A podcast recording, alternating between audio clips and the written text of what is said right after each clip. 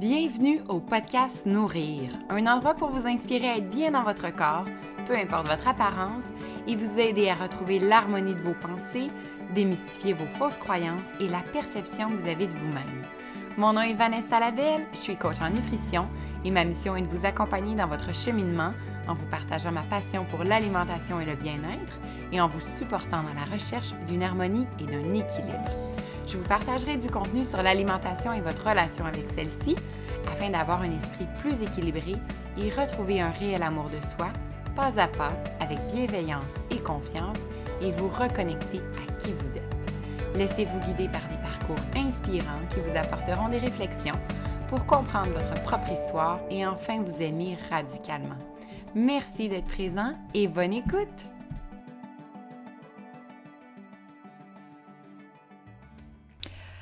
Bonjour tout le monde, bienvenue au podcast Nourrir. Merci beaucoup d'être présent aujourd'hui. J'étais tellement excitée et contente d'être devant mon micro en ce début novembre pour venir vous présenter un magnifique épisode. Et ça faisait longtemps, j'avais envie de faire des épisodes, j'ai plein d'idées en tête et l'horaire se bouscule et l'horaire est complet et je prends aussi beaucoup de temps avec ma famille. Je prends le temps de ne pas être essoufflée. Je fais attention aussi à ne pas être trop débordée et nous laisser des moments euh, un petit peu plus dans le, le moment présent. Ce qui fait que euh, des fois, l'enregistrement de podcast a malheureusement été euh, dans les dernières lignes de la liste de tout doux et je me suis respectée dans mon rythme comme j'aime beaucoup euh, en parler avec soi et pourquoi je fais le parallèle avec soi, c'est que aujourd'hui, j'ai une super invitée. Euh, D'un, je suis avec Marie-Ève sur le podcast, donc mon acolyte qui m'a accompagnée dans l'entrevue, avec notre belle euh, amie. Je vais vraiment l'appeler amie parce qu'on est, euh, c'est un, un, coup de cœur entrepreneurial qui s'est transformé, puis vraiment, on a, on a eu des moments vraiment, vraiment forts et très, euh, très de cœur, je dirais, avec euh, l'invité que, que, je vous présente aujourd'hui, qui est Stéphanie Deslauriers. Donc, euh, probablement que le nom vous dit quelque chose. Si vous connaissez soi, vous savez qu'on a fait un super beau produit ensemble qui est le planificateur douceur pour intervenantes. Mais Stéphanie est quand même une personnalité connue. Alors, on peut la retrouver souvent à la télé, entre autres dans la magnifique émission Format familial, parce qu'elle présente du contenu euh, pour nous aider, nous parents, à être des parents euh, plus à l'écoute, mais autant à l'écoute de nos enfants que de nous-mêmes. Donc, elle, est beaucoup dans la parentalité euh, imparfaite. Elle a d'ailleurs écrit un livre magnifique à ce sujet. Je vous invite vraiment à découvrir tous les livres qu'elle a écrits parce qu'elle en a plusieurs, autant pour les enfants que pour les parents, que pour les mamans aussi. Elle a un magnifique livre qui nous l'a fait un peu découvrir de façon plus personnelle parce qu'il y a beaucoup d'anecdotes de sa première année euh, en tant que maman et de tout ce qu'on peut vivre dans cette année-là et comment se sentir euh, plus comprise, comment se sentir euh, aussi moins seule avec ses propres exemples, puis qu'on a probablement vécu ou qu'on vit, comme, comme il m'arrive actuellement avec cette, cette première année de ma belle Léa. Alors c'est très très, je trouve que c'est un livre rassurant qui fait du bien, euh, aussi euh, euh, que je vous suggère et que je vous recommande fortement. Et donc, on a invité Stéphanie pour lui parler vraiment autant de, son parcours, de son cheminement, qui est super intéressant parce qu'elle a plein de projets. Elle a vraiment là plein de tentacules et plein de projets qui l'habitent, euh, autant des projets futurs que des projets en ce moment. Euh, c'est une personne euh, très intelligente qui verbalise bien l'information. Donc, c'est toujours super intéressant de l'entendre parler de différents sujets parce que c'est simple à comprendre et comme elle-même le dit, elle, si elle peut justement apprendre des choses aux gens et qu'ils se sentent plus intelligents, sa job est faite. elle se sent bien là-dedans, puis elle sent qu'elle a amené un plus, une valeur ajoutée, et c'est ce qui est important pour elle. Alors, dans cet épisode-là, vous allez voir à quel point euh, on a vraiment, vraiment du plaisir. Là. On a une complicité euh, qui, qui se dégage de l'épisode, mais on est dans, dans le, le la vraie vie. On est dans des exemples concrets qui se passent dans nos vies, dans des, euh, des parcours aussi. On a trois parcours euh, différents, mais qui se rejoignent bien évidemment par notre rôle de maman, par notre rôle d'entrepreneur, par notre rôle aussi euh, de, d'avoir créé un produit commun ensemble. Mais je trouve qu'il, que l'épisode est, est rempli aussi d'amour et de compassion envers la façon d'être un parent sans se mettre de pression et toujours dans l'écoute et la compréhension.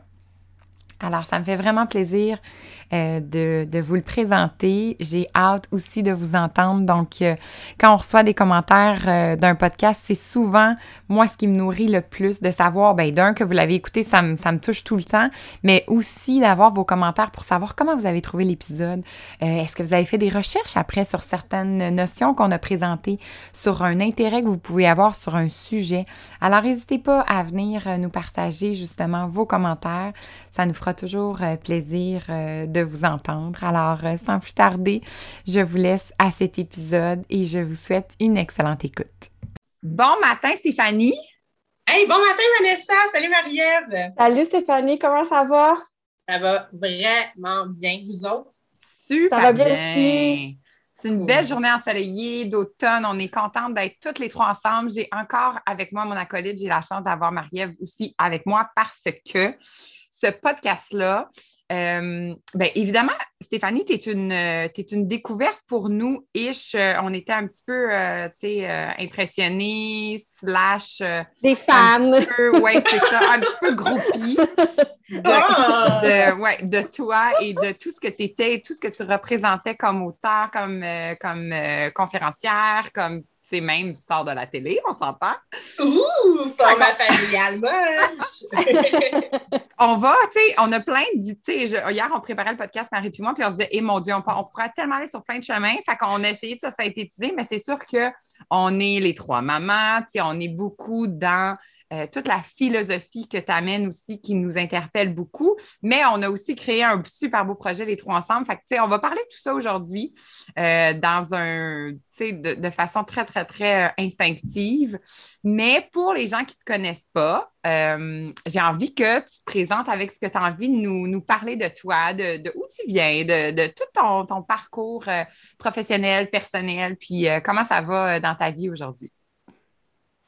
Ben, avec plaisir d'abord. Je suis super touchée de, des fleurs que vous venez de me garrocher. sachez que cette appréciation et cette admiration-là, elle est partagée. Je pense que c'est ce qui fait que ça a autant cliqué puis que ça a été aussi facile de travailler ensemble.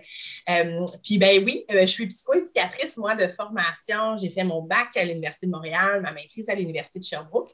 J'ai gradué il y a 10 ans, euh, en avril 2011. J'ai fait le parcours mémoire et stage parce que en faisant mon mémoire, je m'ouvrais les portes de la recherche si jamais je voulais poursuivre au doctorat. En faisant mon stage, bien évidemment, je savais déjà que j'aimais l'expérience terrain euh, parce qu'étant qui je suis, dès le premier mois euh, d'université, en 2006, je me suis dit, oh mon Dieu, il faut que j'aille mettre en application toutes ces connaissances, tous ces savoirs-là qu'on me donne dans les cours. Donc, euh, quand j'ai terminé, moi, ma maîtrise, j'avais déjà cinq ans d'expérience de travail dans mon domaine.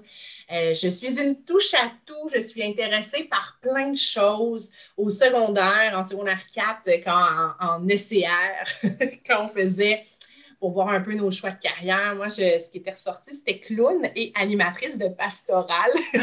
oh my God! Yep! Et aujourd'hui. En même temps, c'est pas si surprenant que ça. Tu sais, on connaissait un petit peu, on dirait que ça fait pareil. ça fit quand même. Oui. Euh, clown, écoutez, au secondaire et au bac, j'ai remporté la plus drôle de ma cohorte. bon, je pense ah. que j'ai un certain sens de l'humour euh, que j'utilise beaucoup dans mes conférences, dans mes formations. Pour moi, l'apprentissage, c'est pas plate.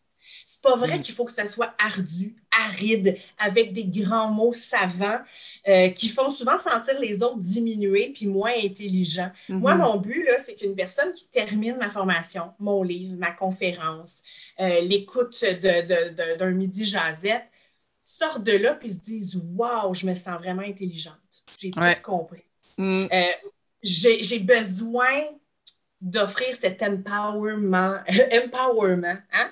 empowering, empowerment-là euh, aux gens de ma communauté. C'est vrai dans ma vie perso, c'est vrai dans ma vie pro. Puis d'ailleurs, je pense qu'une des choses qui m'horripile le plus dans la vie, c'est la condescendance. Euh, donc voilà, c'est ça que j'ai envie de vous dire ce matin. J'écris des livres, ben oui, je fais de la télé aussi, euh, je commente les nouvelles, je travaille sur des projets de développement de documentaires aussi. je fais de la, de la, consultation pédagogique pour Télé-Québec, entre autres pour la, la, série On parle de santé mentale. Euh, je hmm. travaille aussi avec Vincent Gagnon, Vig, qui a écrit Ma maison tête, qui vient de remporter le prix Harry Black, puis euh, voyons, l'autre, le prix des libraires. En tout cas, il vient de remporter deux prix. OK. Euh, oui, pour ma maison tête qui va être adaptée en série télé. Fait que je suis consultante sur ce magnifique projet-là. J'écris pour le Naître et Grandir, pour le magazine Véro. J'ai enseigné 9 ans à l'université. Bref, quand je vous dis, je suis touche à tout il y a quand même un fil conducteur qui est le partage puis la communication. Hmm. Wow, et ça, c'était vraiment intéressant. Mais comme tu viens de dire, tu es vraiment une touche à tout. Puis là, je vais faire une Christian Bégin de moi-même parce que ma question est en deux volets. voilà. Mon premier volet, c'est qu'est-ce qui t'a apporté à devenir psychoéducatrice, à aller dans la psychoéducation? Si, si, on disait que tu allais être clown ou animatrice, tout ça, c'est c'est qu'est-ce qui t'a allumé dans la psychoéducation pour te dire, ah, c'est là que je m'en vais? Puis après ça, c'est comment tu as fait pour prendre la psychoéducation puis là, apporter toutes les autres facettes à, ton arc. comme tu dis, tu écris des livres, tu es, dans le magazine Véro, euh, tu as fait de format familial, etc. Qu'est-ce qui t'a apporté là? Ben écoute, fait que Christian, euh, Christian, le premier volet. Christian Bégine. Hein? Euh, c'est drôle parce que ce matin même, dans mes souvenirs Facebook, j'avais, il y a sept ans, donc euh, en octobre 2014, j'étais à Québec au théâtre, au théâtre Périscope pour présenter mon TED Talk qui s'intitule La résilience se trouve dans les livres. Euh, hmm. Et ceci explique cela dans ce, ce TED Talk d'une vingtaine de minutes. Je parle un petit peu d'où je viens.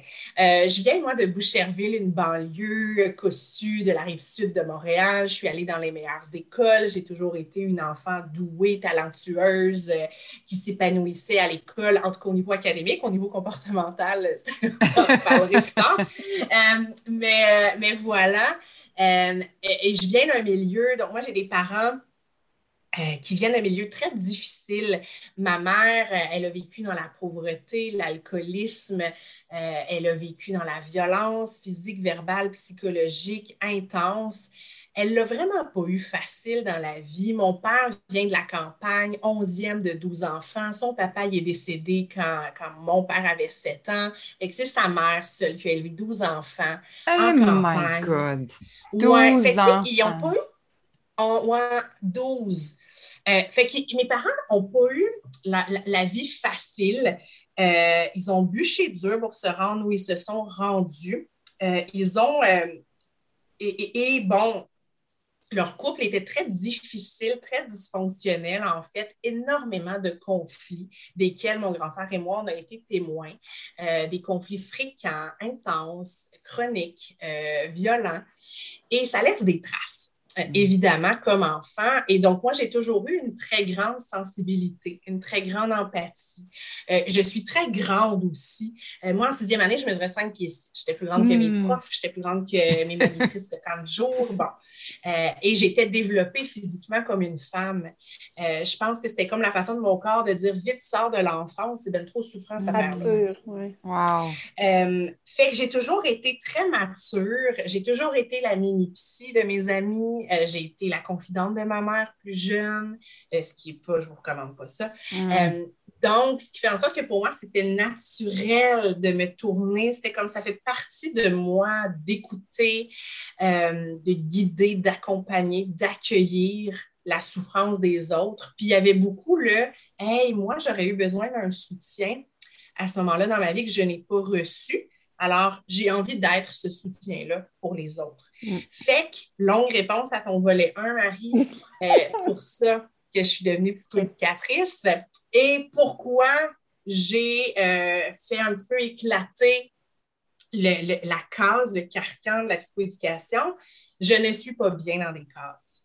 Euh, je suis très inconfortable. J'ai jamais trouvé que je fitais nulle part. Je sais comment euh, me comporter, agir pour correspondre à une norme, à ce qu'on s'attend de moi. Euh, mais parfois, j'ai l'impression que c'est appris. Mon Dieu, hein, je me, je vous parle comme je parlais à ma psy à matin. Euh, des années de psychothérapie, ça paraît-tu? On est en thérapie, ouais, c'est ça. Ouais, en thérapie, thérapie là, ouais. Euh, fait, que c'est vrai dans ma vie perso, c'est vrai dans ma vie pro. J'ai une grande sensibilité à l'injustice, j'ai une grande sensibilité aux inconforts. Je suis très, très proche de mon ressenti, de mes émotions. Euh, et donc, c'est ce qui fait en sorte que euh, de plus en plus, puis au fil, dans les dix dernières années, j'ai été beaucoup à l'écoute de, ma petite voix intérieure puis de ce qui me drivait. Et j'ai fait fuck it, ça n'existe pas, ben, je vais le créer moi. Hmm. Euh, puis une personne qui m'a beaucoup euh, inspirée, c'est drôle parce qu'aujourd'hui, c'est la marraine de ma fille c'est Solène Bourque, qui est psychoéducatrice, que j'ai connue sur Twitter alors que j'étais étudiante à la maîtrise. Puis dans sa bio Twitter, ça disait qu'elle était psychoède, auteur, et elle enseignait au cégep. Puis j'étais comme, my God, c'est genre my dream job. Cette femme-là, puis on est devenus des, amis, et là, bon, elle fait partie de ma famille choisie. Euh, fait que voilà, fait qu'avoir des modèles, avoir des mentors, puis euh, défoncer des portes, Ouais. Mm. Créer son chemin pour que ça, ça vibre à l'intérieur. on en parlait avant de commencer euh, l'épisode, à quel point, justement, quand tu es auteur, ton, ton gagne-pain, ben, de un, il est minime parce que c'est dur d'être auteur au Québec, mais de deux, toi, ta reconnaissance, c'est de recevoir des commentaires des gens. Et quand on t'a approché, justement, Marie et moi, on, s'était acheté le livre en même temps euh, sur la matrescence, puis on se disait, sais, on y écrit-tu, on y écrit pas? Puis c'est tellement un livre qui nous avait parlé qu'on se disait, mais c'est sûr qu'elle sait, probablement, mais pourquoi pas, lui dire? Parce que c'est en sachant ce que les autres ont vécu avec ton livre que toi, ça t'amène, cette gratitude-là, cette reconnaissance-là. Euh, donc, tu sais, ce que tu dis que toi, tu as été vers cette personne-là qui est aujourd'hui marraine de ta fille, c'est quand même le fun de voir comment cette, cette communauté-là peut être forte. Là. C'est fou. Puis, tu sais, tu le dis, hein, les auteurs au Québec, bon, en ce moment, là, dans les magasins, dans les librairies grande surface, genre Renaud Archambault, Indigo, il y a 80 000 titres différents en vente. T'imagines? On a du choix. on a du choix en tabarnouche. Puis c'est correct, c'est cool, tant mieux. La durée de vie moyenne d'un livre sur les tablettes, c'est trois mois. Hmm. Euh, et au Québec, pour être considéré comme best-seller, c'est 3000 copies l'auteur, quand ce n'est pas un album illustré, reçoit 10% du prix de vente de son livre. Oh my God. Mon livre se vend 20 je reçois 2 par copie vendue. Mettons que je suis un best-seller, j'en vends 3 000, je me suis fait juste 6 000 avec ce livre-là quand même. Comprenez-vous? Puis c'est des heures et des heures. Je on compte même plus les heures de travail, d'écriture, de réécriture, d'édition. Mais avant tout ça, le temps que des germes dans ta tête, que tu écrives tes notes, que tu réfléchisses tout le temps, parce que ça devient une obsession. Et si je t'ai payé à l'heure, je gagnerais genre une scène de l'heure, même pas. c'est euh, ça.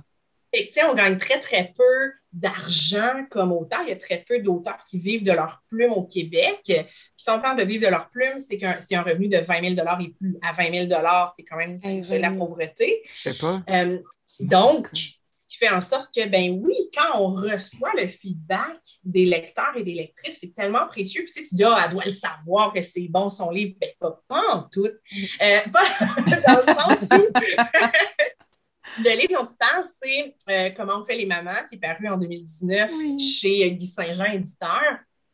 2019-2020, excuse, hein, il y a un an. Euh, puis, ce livre-là, je l'ai écrit durant le premier confinement, avec la garderie fermée, avec hmm. une enfant de moins de deux ans, satellite autour de moi. Je capotais solide. Fait que ce livre-là, là, il y a beaucoup, beaucoup, beaucoup de moi dedans. Puis vous le savez, il y a beaucoup d'anecdotes personnelles, il y a beaucoup, je me livre énormément sans vouloir faire de mauvais jeu de mots. Donc, de recevoir ce feedback-là. Puis c'est drôle, cette semaine, il y a une maman qui m'a écrit justement qui disait Je m'excuse, je ne veux pas te déranger. Tu sais, c'est beaucoup ça la peur. Mais euh, je ne fais jamais ça dans la vie, écrire aux, aux gens que j'ai lus et que j'ai aimés. Mais je voulais te dire que, puis elle m'a même cité un passage que j'avais écrit, genre, c'est facile avec ta maman, mais c'est tout le reste qui est difficile autour, la conciliation, maman, mm. tout. Euh, puis elle dit, ah, ça me parle tellement, je viens de retourner au boulot, c'est difficile, je me tombe sa tomate, je me culpabilise, merci pour ton livre, pour tes mots. Puis c'était ça aussi, c'était de dire, ben faut ça, on ne peut pas repousser la sortie. Les gens sont en confinement, continuent de faire des bébés, sont isolés plus que jamais. Ce livre-là a sa place plus que jamais entre les mains des nouvelles mamans. Le message a besoin d'être lancé et, a ah, besoin d'être là. Mm. Mm-hmm. Puis toi, euh, parce que tu as écrit d'autres livres aussi pour, euh, pour les parents, mais si je ne me trompe pas, tu n'avais pas d'enfants à cette époque-là non plus. Fait qu'est-ce qui t'a intéressé justement de, ben, de, t'intéresser aux parents et de t'intéresser à nous aider à arrêter cette culpabilité-là, puis arrêter de se mettre cette pression-là sur les épaules, mais quand même de nous donner des trucs à être un parents plus à l'écoute, plus euh, à, à, s'écouter à l'intérieur de nous. De où ça vient, ça? Oui. Ouais, en fait, là, tu parles du livre Le bonheur d'être un parent imparfait, oui. parent en 2017. que j'adore aussi. C'est vraiment mes deux, euh, mes deux chouchous. Oui. ah, t'es fine. Mais oui, puis j'étais pas maman à cette époque-là. Puis même quand j'ai eu l'idée de l'écrire, euh, j'étais pas encore belle-maman. moi, je suis devenue belle-mère en 2014 avant de devenir mère en 2018. Puis même que j'ai des, éditrices qui ont refusé mon projet parce que ben, t'es même pas mère, tu sais, fait qu'il n'y aura pas cette crédibilité-là. Puis, euh, euh, fait que bref, je me l'étais fait refuser euh, à quelque part, sans hmm. rancune. puis bon, puis Saint-Jean a, plongé à pieds joints dans le projet avec bonheur.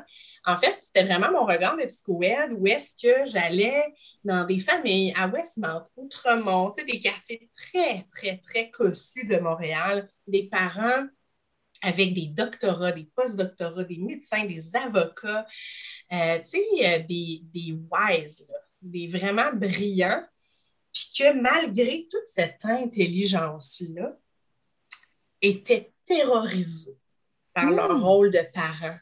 Euh, en fait, la peur de ne pas être assez pour leur enfant, de ne pas répondre suffisamment bien à leurs besoins, que leur développement ne soit pas optimal. Euh, et j'ai fait, aïe, aïe, OK, moi, c'est ça, c'est ça, genre, les, les parents auprès de qui j'interviens. Ce sont des parents fortunés, éduqués, qui manquent de confiance en eux et qui ont tellement de connaissances, parce qu'elle, il y avait lu des, des, en tant médecin, là, elle avait lu des articles scientifiques auxquels moi, je n'avais même pas eu encore accès sur le hmm. développement de l'enfant. Elle n'avait des connaissances en Titi, mais avoir des connaissances et être parent, c'est deux choses complètement différentes. Fait que nous, on a tout chou, fait table, pas table rase parce que tes connaissances ne perds pas, mais fait OK, on va lâcher l'intellect et on va aller dans ton cœur. Puis ça a été vraiment, il y a une famille en particulier, une maman en particulier qui m'a tellement touchée parce qu'à partir du moment où on a vraiment plongé dans elle, qui elle est, elle, comme être humaine, comme personne avec ses blessures d'enfance et tout, elle a pu devenir la mère qu'elle était vraiment et non pas celle qu'elle s'obligeait à devenir et qui lui mettait une pression énorme qui faisait en sorte qu'elle n'avait pas de plaisir dans son hmm. rôle de parent. C'est pour ça que dans le titre, le bonheur d'être un parent imparfait. Il y a comme trois mots-clés ici. Euh, qui est important pour moi. Fait que j'ai vraiment écrit ce livre-là en ayant cette maman-là en tête depuis 2012. Euh, que, m'habitait cette mère-là, ce suivi-là et cette idée-là d'écrire un livre pour les parents comme elle qui ne se font pas confiance. Ouais. Hmm. Puis, as-tu vécu à un moment donné, parce que comme tu dis, il y, a une maison d'édition qui t'a pas cru en disant, ben, t'es pas maman, fait que c'est comme, t'as pas de crédibilité pour écrire là-dessus. Est-ce que toi, tu as, eu un sentiment d'imposteur à un moment donné à intervenir avec des parents quand, quand tu n'étais pas parent toi-même? même pas. Hein? C'est peut-être est-ce que je manque d'introspection? Mais non, mais tant ben mieux, ben c'est magnifique. Ben non, au contraire. exact. Tu sais, vous me dites ça, les filles. Puis, moi, j'ai enseigné 9 ans à l'Université de Montréal. J'ai été superviseur de stage au bac à la maîtrise. Et ce sentiment d'imposteur-là, je l'ai tellement accueilli souvent chez des étudiantes, chez des finissantes, chez des jeunes professionnels. Euh, justement, mais moi, je n'ai pas d'enfant. Je suis qui pour dire ça, mais je suis tellement jeune. J'avais une de mes collègues ergothérapeutes qui, elle, me disait on avait à peu près le même âge, en finissant, donc 24-25 ans. Puis elle me dit, ben, moi, je mens sur mon âge, tant que je suis un peu plus vieille. Tu sais, je dis, mais pourquoi? Mais j'ai peur que les parents ne m'accordent pas de crédibilité. Moi, je dis, ben, au contraire, moi, j'ai vraiment confiance en ma compétence de psychoède. Puis si les parents apprennent mon âge, ils vont faire Wow, you rock, girl! T'as juste avait... hot de même. Tu sais. Ouais, ça. Et je pense que j'avais comme confiance en moi. Puis j'ai toujours été très assumée, même enfant même ado, euh, c'est comme je ne sais pas comment être autrement. Mais c'est ça, j'allais dire. C'est ça, c'est comme c'est inné, il y a une confiance en toi qui est là depuis toujours. Fait que tu n'avais pas de prouver. Hein, mais c'est quand même beau à entendre. De... Mm. J'ai tellement confiance en moi que je ne suis pas parent, mais je, le sais que ce que je te dis, c'est bon. Ça a du sens. Ouais. Puis tu sais, je vous mentirais si je vous disais que mon approche n'a pas changé du tout depuis que je suis belle-maman, puis depuis que je suis maman. C'est pas vrai. C'est sûr que là, je comprends d'autres choses de l'intérieur, mais je pense que j'ai la chance, même si parfois c'est lourd, d'être dotée vraiment d'une hypersensibilité et d'une hyper-empathie qui me permet vraiment d'être dans l'accueil, dans le non-jugement. Puis je pense qu'au-delà de l'expérience parentale, les gens ont besoin de ça. Oui. Tu sais, de se sentir accueillis, mm. acceptés inconditionnellement. Tu sais, moi, je, suis une, une, fervente de l'approche humaniste qui a été popularisée euh, par Carl Rogers, tu sais, qui dit justement qu'une relation authentique n'est possible que lorsque deux authenticités se rencontrent. Donc, en intervention, j'ai toujours été très authentique, ce qui a amené de l'authenticité en retour et une relation de confiance solide qui est la base de la réussite d'une intervention, outre les connaissances puis l'aspect théorique. Tu sais, J'avais un prof euh, en, en psychopatho euh, au bac qui nous avait dit euh, mais, mais vos usagers, ils s'en foutent de vos connaissances. Ce dont ils ont besoin, c'est de votre humanité. Mm. J'avais fait comme Holy crap, que ça me parle. Puis c'est vrai, je confirme. Ceci étant dit, je ne vais pas prendre un charlatan qui n'a pas de, de connaissances ou de formation, qui est formé par l'école de la vie. oui. Mais tu sais, ça met en perspective beaucoup, je trouve. Puis la, la façon dont tu l'amènes aussi, tu tu viens de parler que euh, être un bon parent, c'est de se centrer sur son cœur finalement, puis d'aller chercher les réponses à l'intérieur, ce qui, nous parle beaucoup. Mais euh, quand on est dans ce mode-là, de femmes qui travaillent, qui a des obligations, parce que, ça, vient avec les femmes qui ont, entré sur le marché du travail, avec les garderies, etc. Il y a une historique québécoise très, très propre à nous. Euh, qui est intéressante, qui est magnifique, mais qui fait qu'aujourd'hui, on est obligé d'être des superwomen. Fait que comment, quand on est là-dedans, quand on est en train de réaliser que c'est trop, que la charge mentale est trop lourde, qu'on est trop dans la perfection, qu'on se tape tout le temps sur la tête, qu'on a crié, puis qu'on fait qu'est-ce que j'ai crié à l'intérieur de lui? Est-ce qu'il va être fucké à 18 ans? Puis, tu sais, on se pose toutes ces questions-là. Comment on. La première étape à essayer de décrocher de ce perfectionniste-là, de cette image parfaite-là, c'est quel pas qu'on peut comme prendre au tout début pour faire OK, wow, c'est assez. Voici comment je m'y prends tranquillement. Ben, écoute, je pense que le premier pas, tu l'as nommé, c'est de prendre conscience. C'est ça la première étape. De mm. wow, qu'est-ce que c'est ça? Est-ce que je suis la mère que je veux être en ce moment? Est-ce que je suis la femme, l'être humain que je veux être en ce moment? Pourquoi je me mets toute cette pression-là? Qui me met cette pression-là. Mm. Bien évidemment, on a un système, il y a quelque chose au niveau macro-systémique qui fait en sorte qu'il y a tout l'aspect du parent, il y a toutes les valeurs véhiculées en Occident sur comment on devrait être maman, puis travailleur, puis amoureuse, puis amante, puis amie, puis tout. Puis c'est dire, OK, qu'est-ce que je prends, puis qu'est-ce que je laisse? Et donc, ça implique comme deuxième étape un retour vers soi. Qui je suis moi? Mm. C'est quoi mes valeurs? Quels sont mes besoins? La connaissance de soi, c'est la base. Puis ça amène une autocompassion, un sujet qui m'habite depuis quelques mois, que j'ai découvert grâce à Marie-Lou Morin, qui est derrière le compte Manger en harmonie, euh, qui m'a fait découvrir Kristen Neff, euh, qui est mm. une psychothérapeute américaine qui parle beaucoup de self-compassion, qui a un livre, plusieurs livres, même un workbook. Euh, qui, je me suis abonnée à son infolettre. Donc, je, je pense que le mot-clé, c'est l'autocompassion. Puis c'est ce que vous faites, les filles, dans votre journal douceur. C'est ce que vous faites dans votre papeterie douceur. Vous aidez les femmes à se ramener, à se recentrer sur elles. T'es qui, toi? Mm. Qu'est-ce que tu as fait aujourd'hui pour toi? Puis ici, je veux faire, je, mets un bémol parce que des fois, on dit, ben là, j'ai pas le temps de prendre soin de moi aujourd'hui, j'ai pas le temps de prendre un bain d'une demi-heure avec des bulles, puis des chandelles, puis un verre de champagne. Non, non, c'est pas ça, prendre soin de soi, là. Prendre soin de soi, ça peut être de dire Hey, merci les filles hein, pour la belle invitation au podcast, mais en ce moment, ce n'est pas possible. Je suis dans le tourbillon. On peut-tu se réécrire dans un mois? Mm. Euh, prendre soin de soi, c'est dire, bon, ce projet-là, il me tente-tu ou pas? OK, comment je vais prioriser mes tâches aujourd'hui en fonction de mon niveau d'énergie? Euh, qu'est-ce qui est vraiment prioritaire? Qu'est-ce que je peux euh, relayer? Qu'est-ce que je peux déléguer? Qu'est-ce que je peux reporter? C'est ça aussi. C'est pas l'auto-bienveillance, là, puis prendre soin de soi, ce n'est pas de s'ajouter quelque chose, c'est de se retirer quelque chose. Euh, fait qu'est-ce que je peux, mettons, un exemple que j'ai, je l'ai mis dans mes stories ce matin.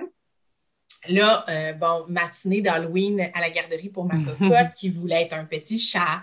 Euh, donc, elle a son déguisement de chat. Je lui dessine un petit nez rose et des petites moustaches. Euh, mais si je voulais être une perfect mom d'Instagram, mais là, j'aurais, elle a les moustaches, pour qu'elle soit parfaite puis symétrique. Sauf que là, ce matin, ma fille, elle était tellement heureuse, tellement de bonne humeur.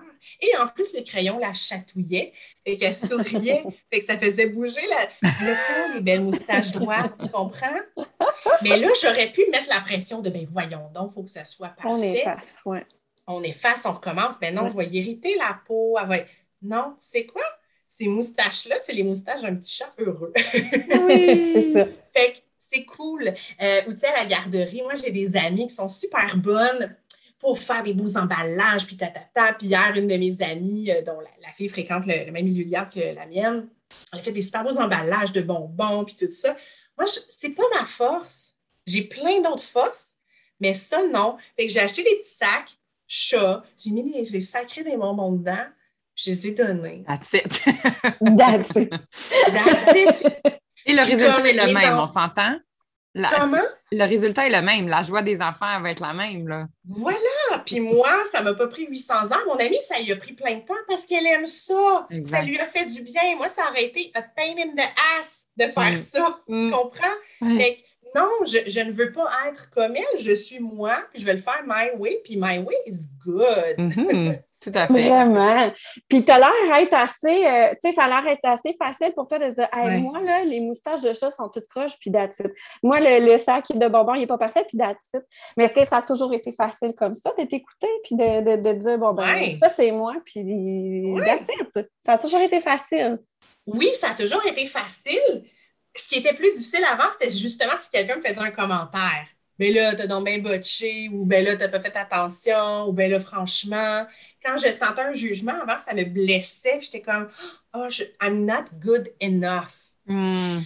Mais maintenant, justement, depuis que je pratique au quotidien cette autocompassion-là, je suis comme, OK, mais ce commentaire-là parle de la personne. Exact. Ne parle pas de moi. Elle hmm. parle de son perfectionnisme. Elle parle de son incapacité à, euh, avec, tu sais, mieux vaut fait que parfait, là ben moi, c'est ça, c'est correct. Mm. Euh, fait que maintenant, je le comprends, ça, que ça ne parle pas de moi, mais que ça parle de l'autre personne. Puis je, ressens de l'empathie et de la compassion pour cette personne-là qui se met cette pression-là sur les épaules, qui lui gruge beaucoup d'énergie qu'elle pourrait investir ailleurs, à être heureuse, à cultiver les beaux moments, à danser en bobette dans son salon. Mais j'ai pu tout faire ça. Ouais. tu dirais, excuse-moi, Vanessa, non, vas-y, ah. Tu dirais la clé de ton, de ton, de ta facilité à faire bon ben moi, d'attitude, c'est des, des, moustaches croches, puis c'est d'attitude, c'est ton autocompassion, puis ta conscience de ce que l'autre vit. Ouais, oui, fait que bref, fait que oui, je trouve que c'est un beau résumé, Marielle. Fait que c'est tant mon autocompassion que la compassion que je ressens pour l'autre. Oui, je comprends. Ah, mais c'est beau. Hein, trouves-tu? Ça, ben puis danser en bobette dans mon salon. Ça, c'est comme le trio gagnant. On va mettre une photo disponible à la fin du podcast. les liens dans les YouTube de danse en bobette sont juste euh, dans la description. Mais tu sais, je reprends aussi le, bout de, de l'effet miroir. C'est ce que tu viens de dire, c'est ah. tellement important à quel point quand tu reçois un commentaire qui, toi, te dérange, puis tu te dis, ben voyons donc, moi, il me semble que, tu sais, j'étais sur la ligne droite, ça allait bien mon affaire. Puis là, tu te mets juste à la place de l'autre, puis tu fais Ah, mais c'est à lui, ça. Son perfectionniste lui appartient, la vaisselle pas rangée lui appartient, le ci, le ça. Tout ça, c'est à lui ou à elle, mais oui. faut avoir le réflexe rapide. Mais juste de, comme aujourd'hui, on le nomme, puis ceux qui nous écoutent, prenez conscience dans la journée, dans la semaine, des commentaires que vous recevez et comment on peut tout de suite le laisser aller et dire hein, c'est pas moi, ça, c'est à toi. Mais tu sais, dans ta tête, tu n'as pas besoin qu'il le sache, mais ou qu'elle le sache. On dirait que j'ai mon chum en tête, là. J'arrête pas de dire. Vanessa aussi est en thérapie à matin. oui, c'est ça. Bon, qu'est-ce que tu veux partager? La mousse de vaisselle ouais, c'est ça. On va t'accueillir, lambda Vanessa. Mais oui, mais tu sais quoi? Il y, a, il y, a, une expression en anglais qui dit « you do you ». Oui. C'est toi. C'est correct. Euh, Jean Cocteau qui dit ce que les autres te reprochent, cultive-le, c'est toi. On m'a tellement reproché d'être bavard, de prendre la place, euh, de soulever les injustices, de vouloir comprendre. Puis aujourd'hui, fuck, on paye pour faire ça. C'est ça, t'as-tu vu? toutes les opportunités que ça t'a amené? Exactement. Vraiment, vraiment. Puis tu sais, quand on dit, hey, ça, ça appartient à la personne, c'est vrai, tant pour les commentaires, peut-être plus ben, négatif, moins constructif, mais c'est vrai aussi pour le beau. Quand mhm. vous me reflétez, mettons, Steph, on aime ce que tu fais, mais c'est sûr que ça me flatte et que ça me touche, mais moi, ça m'informe sur vous.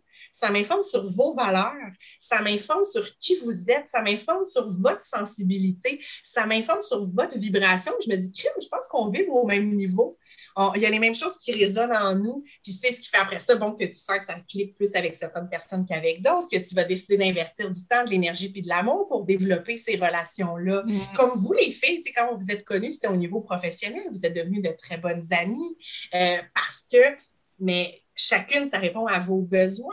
Exact. Après ça, vous pouvez répondre aux besoins de l'autre également, mais c'est parce que vous avez des intérêts, des valeurs, des besoins communs finalement qui fait que ça, ça fit, tu sais, ça parle de vous. Tout à fait.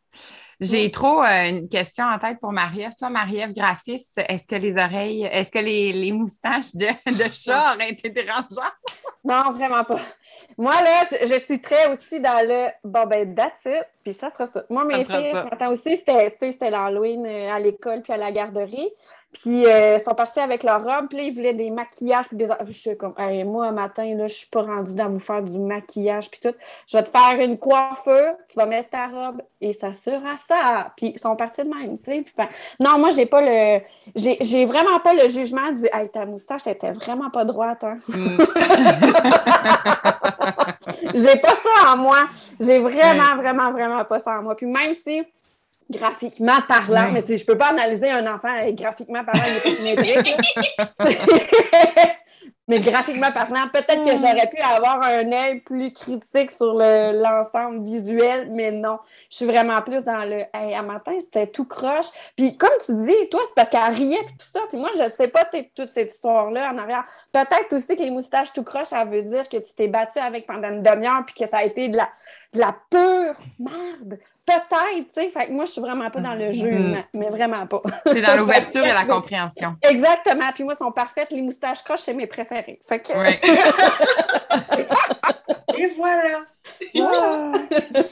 Puis tu parlais de, c'est ça, tu parlais de notre collaboration, Marie-Ève et moi, mais la collaboration s'est ouverte vers un produit qu'on a créé ensemble, euh, Stéphanie, euh, qui te tenait à cœur.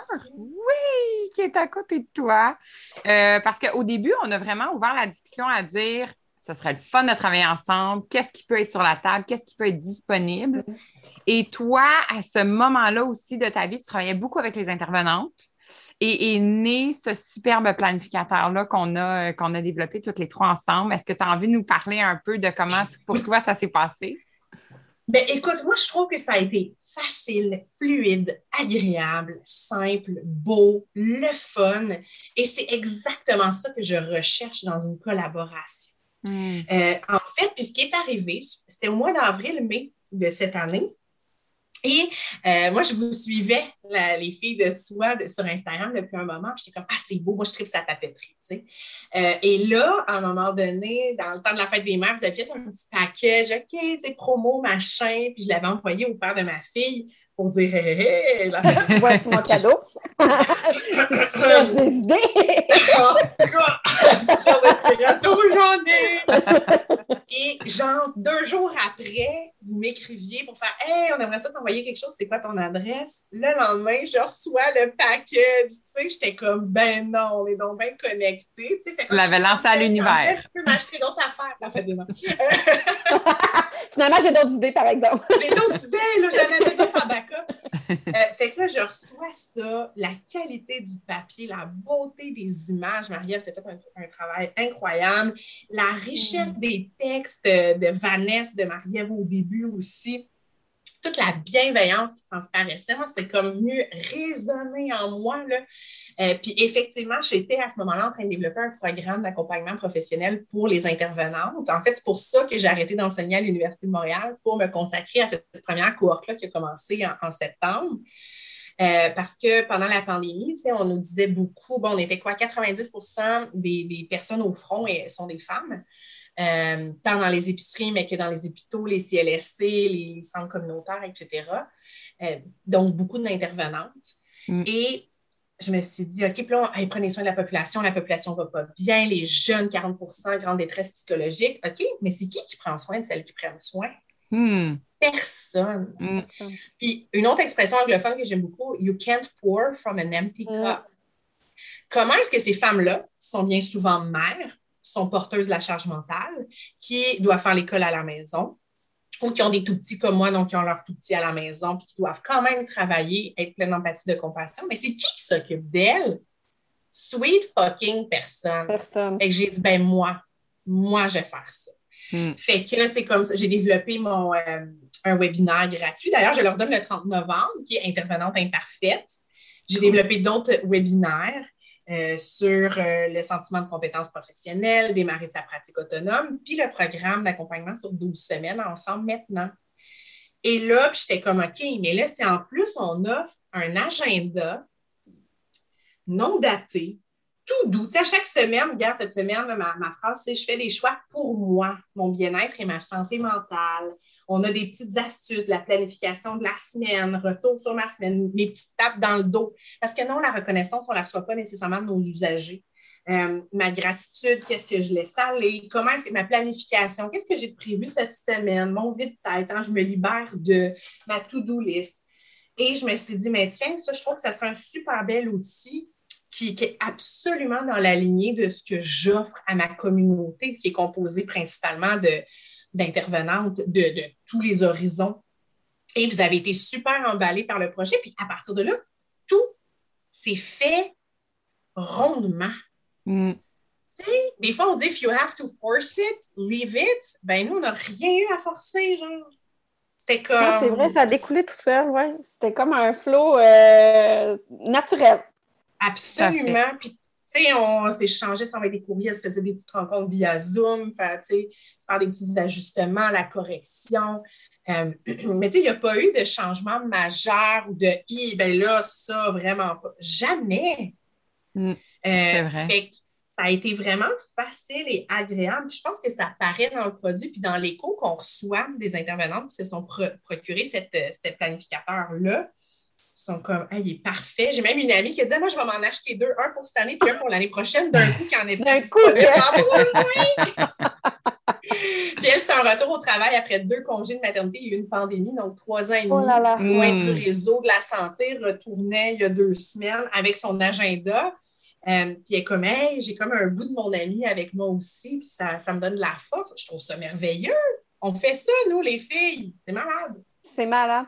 Puis comment tu dirais, dans le fond, sais, la planification de ta semaine, qu'est-ce que ça t'apporte côté personnel? Quand tu dis, hey, là, je m'assis, là, puis je planifie ma semaine, c'est quoi que ça t'apporte?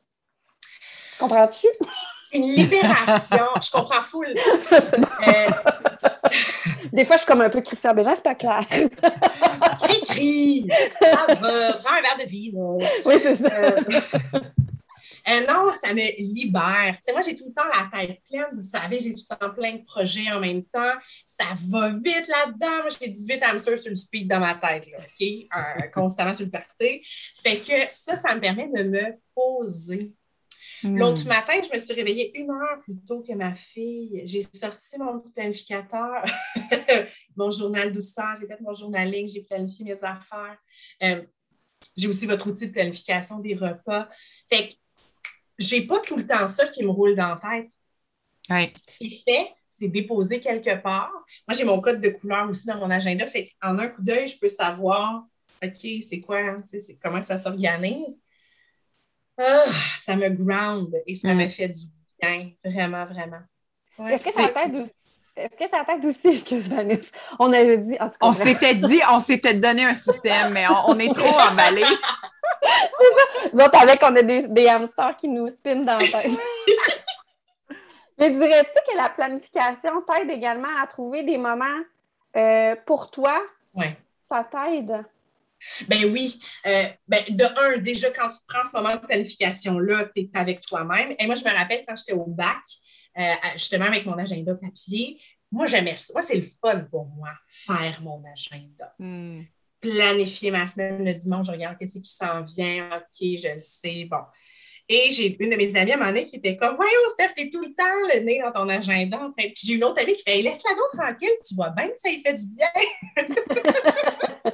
fait que juste ça, ça me fait du bien. Puis oui, ça me permet aussi de me planifier des moments d'arrêt des moments de pause, euh, des moments de OK, là, je le sais que j'ai un deadline dans tant de jours, tant de semaines. OK, mais là, je suis un peu en avance. Donc, OK, je peux prendre un petit break, aller danser en mettre dans mon salon et revenir à ma tâche après. Ça me permet ça. Puis moi, j'entends le mot rassurant. Chose qui, c'est drôle parce que nous, on le sait, on le ressent, Marie puis moi, mais on ne l'exploite pas tant que ça avec, puis avec nos, nos, euh, les gens qui nous suivent, puis les gens qui, procurent le journal. Mais c'est vrai que c'est rassurant de tout mettre sur papier. Oui, ça diminue la charge mentale, ça nous permet de planifier. C'est comme si, tu sais, je, te, quand tu le nommais, là, je te voyais là, sur ta table de cuisine avec tous tes outils. mais ça amène ça, c'est comme, OK, tu sais, la, couverture, je suis rassurée, je me sens bien, je peux partir ma semaine, je peux partir, euh, tu sais, ma, ma, planification de repas, si je suis dans un processus X qui fait que je me sens confiance, puis go, je vais de l'avant. Oui, oui, puis c'est ça, puis je ne suis pas en train d'essayer d'improviser puis de jongler avec tout au fur et à mesure. Oui. Fait que oui, ah, c'est rassurant, c'est apaisant. Mm, vraiment. C'est magnifique. Qu'est-ce qui s'en vient pour toi, Stéphanie? Je sais que tu as des millions de projets. Moi, quand je suis sur Instagram, je me dis, oh my, tu sais, son planificateur, j'aimerais m'en inspirer tellement que tu as, vraiment une capacité à prendre beaucoup de projets en même temps et à les mener à terme. Fait que je t'applaudis, bravo. C'est ben, inspirant pour nous. Mais qu'est-ce qui s'en vient? Je sais qu'il y a des livres jeunesse qui s'en viennent, qu'on a très ben hâte de recevoir. Mais là, attendez, là, oh, il est où? Il est caché. Bon il est parti. Ben là, j'ai cette semaine qui sort en librairie euh, La Lune qui ne voulait pas faire de vagues, donc qui paraît aux éditions Tête Haute, illustrée par la sublime Valérie Desrochers. C'est merveilleux les, illustrations qu'elle a fait. Donc, un, album jeunesse sur l'acceptation de soi. C'est un thème mm-hmm. récurrent dans mes écrits, hein, que ce soit pédagogique dans mes essais, mes romans jeunesse, mes romans littéraires euh, ou mes albums. Euh, le mois prochain, Christopher le cochon découvre sa nouvelle maison. Christopher de Pig. C'est un vrai de vrai cochon euh, qui est super actif sur les réseaux sociaux grâce à son humain, Jonathan. Euh, il a comme proche de 45 000 abonnés. Euh, ben non! Je te le dis. Il y avait une page Instagram, il s'est fait hacker en février, mais il y avait genre, oh. je sais pas, 20 000, 30 000 abonnés là-dessus aussi. Mais fait Christopher, c'est un vrai cochon. Qui là, c'est euh, Jade Lachine, superbe illustratrice que j'aime beaucoup, qui l'a, qui l'a mis en image. Euh, et son humain, Albert, c'est en fait inspiré du fils de ma grande amie Shanna. Nathan, qui va à la même garderie que ma fille. Donc, euh, j'ai dit, Shanna, on va mettre des photos de Nathan, puis ça va être ça, euh, Albert. Hmm. Fait que, Elle a bien hâte qu'il sorte elle aussi. Donc, ça, ça sort en novembre. Je vais d'ailleurs être au Salon du Livre vendredi, le vendredi et le dimanche matin, donc 26 et 28 novembre, pour rencontrer les lecteurs. Ah, cool. Euh, c'est une invitation. Euh, on va essayer, d'y aller. Moi, c'est toujours un ah, cadeau que j'ai, même si mes enfants ne comprennent pas trop, mais c'est toujours OK. Là, on va choisir nos livres pour le temps des fêtes. On se permet ce, cadeau-là. Là, ouais. J'espère qu'on pourra euh, mixer les dates. je vais les doigts pour qu'on puisse te voir en vrai là avec tes, petits poupous. Puis sinon, en janvier, j'ai un roman qui sort qui s'appelle ben, hashtag consentement. Donc, vous aurez deviné que ça parle de consentement. Roman jeunesse 14 ans et plus apparaître euh, chez Boomerang, donc la même maison d'édition que Christopher Le Cochon. Donc, c'est ça qui s'en vient. Euh, sinon, j'ai une idée de roman en tête adulte depuis vraiment longtemps. Et là, j'essaie d'aménager mon, agenda dans mon planificateur pour me donner le temps de faire ça. Euh, j'ai l'adaptation du livre Ma maison tête aussi qui s'en vient, donc en série jeunesse avec Carpe Diem. Le livre adulte, ce serait la première fois un roman pour adultes? Non, ça serait mon troisième. Oh, je m'excuse. OK. Vas-y. C'est quoi les deux autres? J'ai stanké en 2014 L'éphémère qui a gagné le Grand Prix euh, du livre de la Montérégie et en 2015 La trahison des corps. Donc, deux romans ah! littéraires euh, ouais, qui sont parus dans la collection Stanké. Euh, fait que c'est ça. Puis, fait que oui, fait que roman adulte, tu sais, puis qui est un feel good, qui fait du bien. fait que voilà, fait que c'est ça en fait que, que, que j'ai. Deuxième cohorte du programme Ensemble maintenant, les inscriptions s'en viennent bientôt. Donc, la, la cohorte sera cet hiver. Sinon, je continue les formations, les conférences, tant à, distance qu'en présentiel, euh, les webinaires. Oui, il y a plein de belles affaires. La collaboration écrite avec le magazine Véro. Là, je suis en train d'aider la Fondation Jeune en Tête à bâtir une trousse euh, pour les intervenants, les parents et les jeunes. Donc, Fondation Jeune en Tête qui est pour la santé mentale. Donc, je fais ça. Je continue de faire de la supervision clinique, quelques suivis psychoéducatifs. Euh, puis sinon, ben, je dors, puis je danse en bobette dans mon salon. c'est ça. En résumé, c'est pas grand-chose, hein? C'est ça qu'on comprend. En résumé, j'ai pas de vie. Mais elle, elle a trouvé le fait d'avoir 36 heures dans une journée. Nous, on l'a pas. C'est ça. Mais le pire, c'est que je dors full, les filles. Genre, vraiment, j'ai besoin de beaucoup de sommeil pour être bien. J'ai un haut niveau de fatigabilité, mais je suis ultra productive le matin. Fait que je clenche ah, en six heures ce que quelqu'un clenche en genre deux jours complets de travail, tu sais, deux jours complets de travail. Fait que ça, je le sais, j'en tire profit. Ça me permet de faire des belles siestes d'après-midi, moi. Euh, ben, et de me coucher. Tant mieux, tant mieux. Je voudrais pas vanter. L'image de l'auteur à 5 heures du matin qui rédige, c'est toi, là. C'est toi. Oui, oui, absolument. Puis Jean qui fait Oh, j'ai oublié d'aller aux toilettes, j'ai oublié de prendre un café, j'ai oublié de boire de l'eau, j'ai oublié de déjeuner. Hey, j'ai un enfant. Donc, Tellement. je m'en rappelle euh, mais j'oublie tout. Quand j'écris, là, ça, c'est vrai. Là. Fait que je ne peux pas écrire quand ma fille est là. Euh, évidemment, j'ai besoin d'un silence complet et de ne pas avoir le cerveau. Vous le savez, on est comme des dauphins, hein? on dort tout le temps rien qu'avec une moitié de cerveau. Oh, mon Dieu, oui. Euh, fait que ma fille est à garderie, elle est chez son papa, elle se fait garder par mamie je peux écrire. Hmm. wow! Fait que c'est ça, je t'ai soufflé euh, un peu. Oui, hein? ouais, j'avoue. Mais, mais tu fais quand même ça de main de maître. Puis, tu sais, à chaque projet que tu fais, on ressent l'amour, on ah. ressent la, la conscience, l'intelligence aussi dans tes projets. Fait que nous, on était, on s'est sentis privilégiés aussi de travailler avec toi, bien évidemment.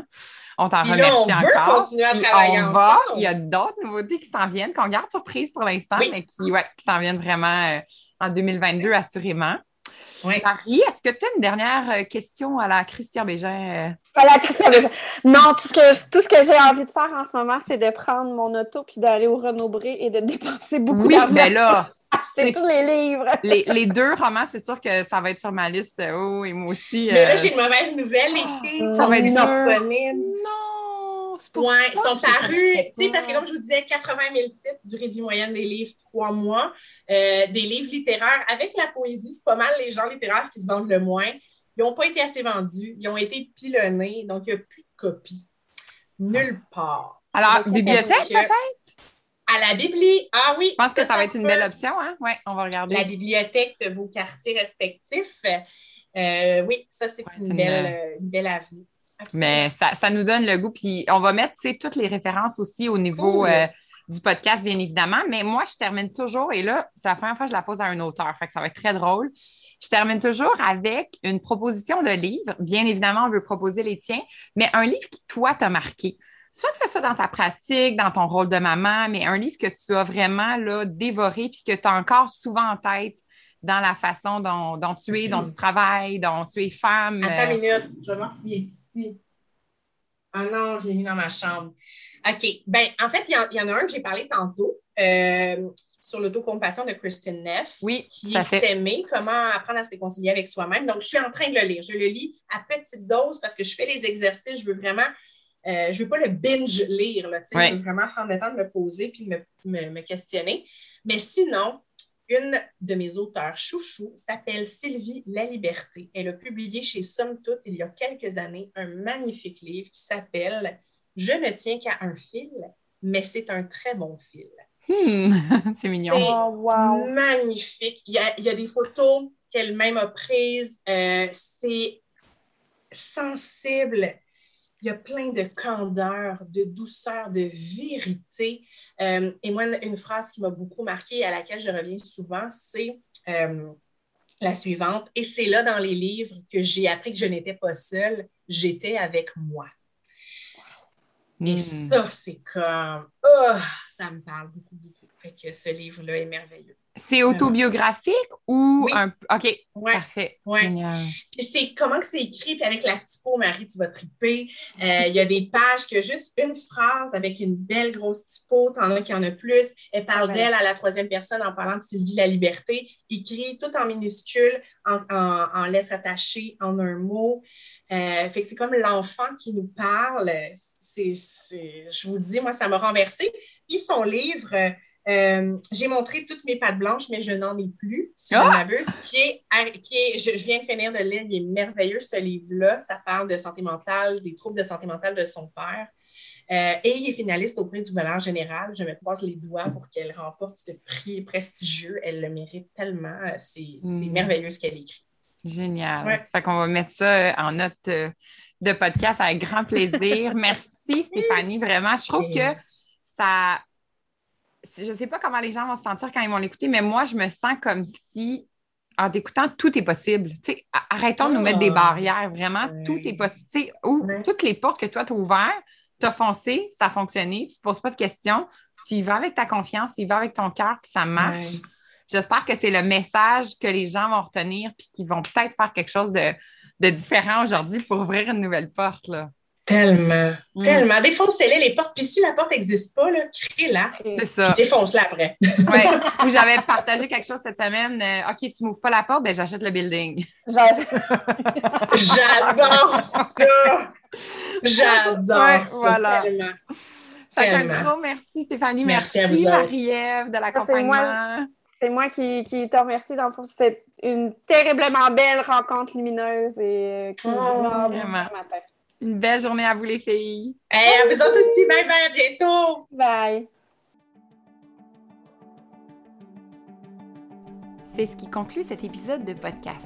Si vous avez apprécié le contenu et que le cœur vous en dit, n'hésitez pas à aller mettre un commentaire ou des étoiles afin que de plus en plus de gens puissent découvrir le podcast Nourrir. Je vous souhaite de poursuivre votre journée avec beaucoup de douceur et vous remercie de votre écoute. À très bientôt!